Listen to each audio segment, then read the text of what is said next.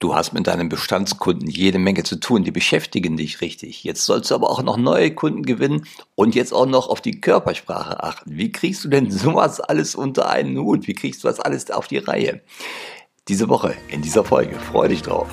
Herzlich willkommen zu meinem Podcast Die Kunst, den Kunden zu lesen.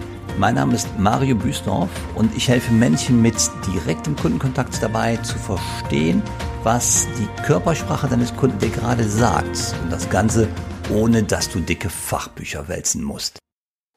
Ich greife das Thema einmal auf, weil es ein Dauerbrenner ist. Es geht immer darum, im Verkauf, du hast gefühlt sagen wir viele Leute, gefühlt hast du latent viel zu wenig Zeit.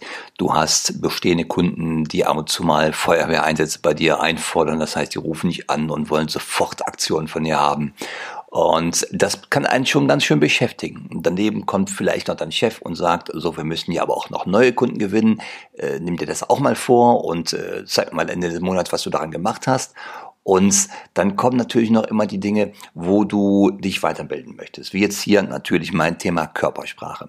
Wie komme ich jetzt auf dieses Thema? Das ist ja mehr so ein organisatorisches Thema. Aber wie komme ich drauf? Und zwar habe ich diese Woche im äh, E-Mail-Postfach einen Newsletter gehabt, den habe ich abonniert. Das ist von der Vertriebszeitung.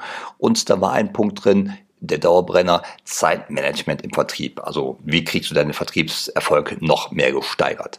Und dieses Thema Zeitmanagement ist so ein Dauerbrenner. Also Zeitmanagement ist ja eigentlich schon Quatsch, weil du kannst die Zeit nicht managen. Du kannst sie dir ja irgendwie nur einteilen und dir bewusst machen, wofür gibst du deine Zeit her.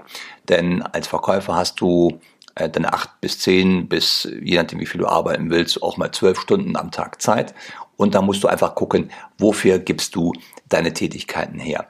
Und die Frage ist, wann soll ich das ja noch alles lernen? Das war die Eingangsfrage aus dem Podcast. Wann soll ich auch noch auf die Körpersprache achten und äh, mir das auch noch systematisch einprägen? Das wirft die Frage auf, welchen Stellenwert gibst du dieser äh, Fähigkeit, die du erlernen möchtest. Ob das jetzt Körpersprache ist oder ob es ein Persönlichkeitsmodell ist, was du trainieren möchtest. Das Thema ist eigentlich austauschbar. Wichtig ist, und das würde ich dir gerne anbieten, ähm, sich immer klar zu machen, was trägt diese Tätigkeit, diese Fähigkeit, die du erlangen möchtest, zu deinem späteren Vertriebserfolg bei. Und was sich wunderbar anbietet dazu, und das ist auch in diesem Artikel aus diesem Newsletter hier ähm, gerade entsprungen, die Idee, was sich wunderbar anbietet, ist ein Vier-Quadranten-Modell. Und dieses Quadrantenmodell, Vier-Quadranten-Modell unterscheidet vier Felder. Und zwar hat es auf der einen Achse die Unterteilung in dringend und nicht dringend und äh, auf der anderen Achse hat es die Unterteilung in wichtig und nicht wichtig. Das heißt, du hast jetzt vier kleinere Schnittmengen, die da entweder sind dringend und wichtig oder dringend und nicht wichtig oder nicht dringend, aber wichtig oder nicht dringend und nicht wichtig. Damit das greifbar ist, hat man die Quadranten auch benannt in Quadrant 1, 2, 3, 4. Ganz ideenreich 1, 2, 3, 4 einfach genannt. Quadrant 1 ist der, der in der Regel unser Tagesgeschäft beschreibt. Das ist wichtig und dringend.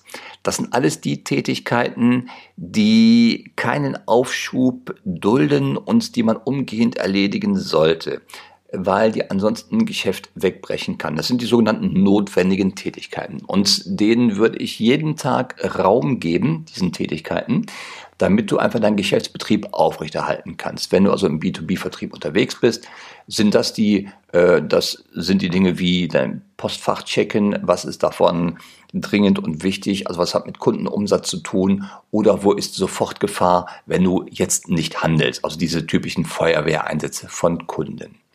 Das ist der erste Quadrant. Der wird auch erfahrungsgemäß den Großteil deines Arbeitstages, also in Stunden oder der Arbeitswoche, genauso in Stunden, einnehmen.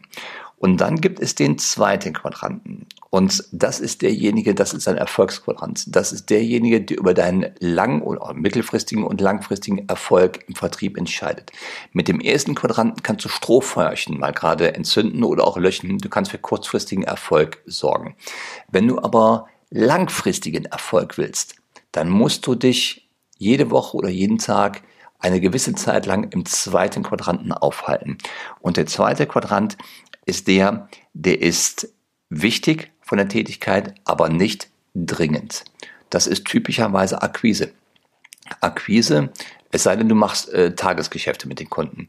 Aber Akquise, wenn du Kunden im B2B-Bereich aufbauen willst, geht in der Regel über einen längeren Zeitraum. Das heißt, vom Erstkontakt bis zum wirklichen Abschluss können wirklich Wochen oder Monate, in manchen Fällen sogar mehr als ein Jahr vergehen. Und das ist eine Tätigkeit, die nicht kurzfristig auf dein Erfolgskonto einzahlt, aber langfristig. Und zu der Akquise gehört auch die Weiterbildung, deine eigene Weiterentwicklung, deine Fortentwicklung, deine Persönlichkeitsbildung und dein Erfahrungsschatz, den du aufbaust über die Zeit. Was natürlich da richtig einzahlt, ist deine emotionale Intelligenz, die du aufbaust. Und hier in diesem Artikel aus dem Newsletter, da wird der zweite Quadrant beschrieben mit den Dingen, die wichtig sind. Das heißt in der Form, dass sie negativ, wenn sie negativ auf dein Ergebnis wirken, wenn du sie ignorierst. Also zweiter Quadrant, ähm, wichtig und nicht dringend, wird da definiert als alles, was sich negativ aufs Ergebnis auswirkt, wenn du es ignorierst.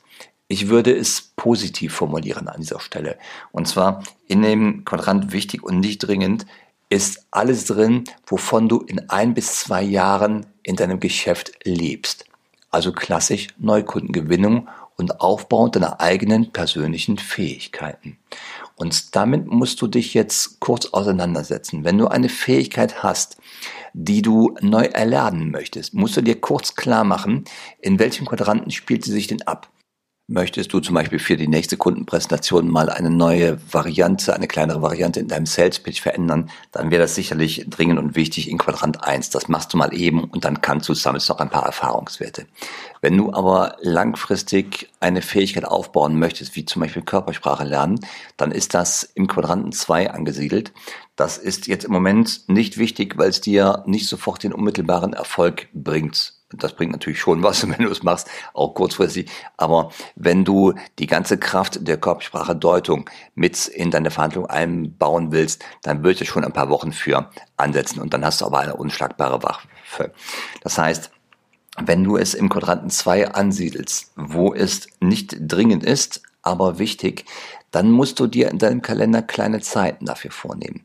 Entweder beispielsweise 10 Minuten am Tag oder 5 Minuten am Tag oder äh, vielleicht sogar in der Woche, wenn du sagst, ich mache das lieber blockweise in der Woche ein bis zwei Stunden als Beispiel. Und dann musst du das aber auch längere Zeit durchziehen und dir immer klar machen, diese Fähigkeit, die du gerade lernst, die zahlt ein auf dein Erfolgskonto in ein bis zwei Jahren. Genau wie die Akquise. Wenn du neue Kunden äh, erreichen möchtest, dann musst du auch etwas Zeit in die Entdeckung des Kunden und in die Geschäftsanbahnung reinstecken dann musst du dir auch jeden Tag Zeit dafür nehmen. Ob du jetzt jeden Tag 30 Minuten nimmst oder 60 Minuten, wo du nur neue Interessenten anrufst, um Gespräche zu vereinbaren. Oder ob du jetzt jeden Tag sagst, ich nehme mir von meinen 40 Arbeitsstunden, die ich habe, nehme ich mir äh, acht Stunden, wo ich neue Kunden besuche. Ja, diese Zeit musst du aber richtig äh, in Stein gemeißelt in deinen Kalender eintragen und diese Zeit, die wird dann auch auf dein persönliches Erfolgskonto einzahlen. So, und wenn ich jetzt nochmal zurück zur Frage komme, wann soll ich den Körpersprache deuten zu lernen? Äh, in meinen Kalender einbauen, würde ich sagen, mach es zur Gewohnheit. Mach dir eine Gewohnheit draus, weil diese Fähigkeit wird dich in deinem Berufsleben, also auf lange Zeit gesehen, ganz weit nach vorne bringen. Und mach es dir deswegen zur Gewohnheit, in täglich kleinen äh, Dosen lerne fünf oder zehn Minuten jeden Tag die Körpersprache anderer Leute zu deuten und mach das beständig. Wenn du mal beobachtest, wie die Menschen arbeiten, die wirklich sehr erfolgreich sind in ihrer Tätigkeit im Verkauf, dann wirst du merken, das sind die Menschen, die nehmen sich regelmäßig Zeit dafür, dass sie ähm, die Dinge, die Tätigkeiten durchführen, von denen sie in ein bis zwei Jahren leben. Die nehmen sich immer die Zeit dafür und die sagen auch häufiger mal Nein zu Tätigkeiten aus dem ersten Quadranten, nämlich dringend und wichtig, weil nicht alles, was so dringend und wichtig erscheint auf den ersten Blick, ist es wirklich und manches löst sich einfach, wenn du es mal für einen kurzen Moment ignorierst. Also die Menschen, die wirklich erfolgreich sind, die nehmen sich immer Zeit, entweder täglich oder in der Woche, um die Dinge zu planen oder auch durchzuführen, von denen sie in ein bis zwei Jahren leben werden. In dem Sinne hoffe ich, es hat dir diese Woche wieder Spaß gemacht. Ich hoffe, die kleine Folge hat dir etwas geholfen und wünsche dir eine verkaufsstarke Woche und sage bis zum nächsten Mal. Tschüss.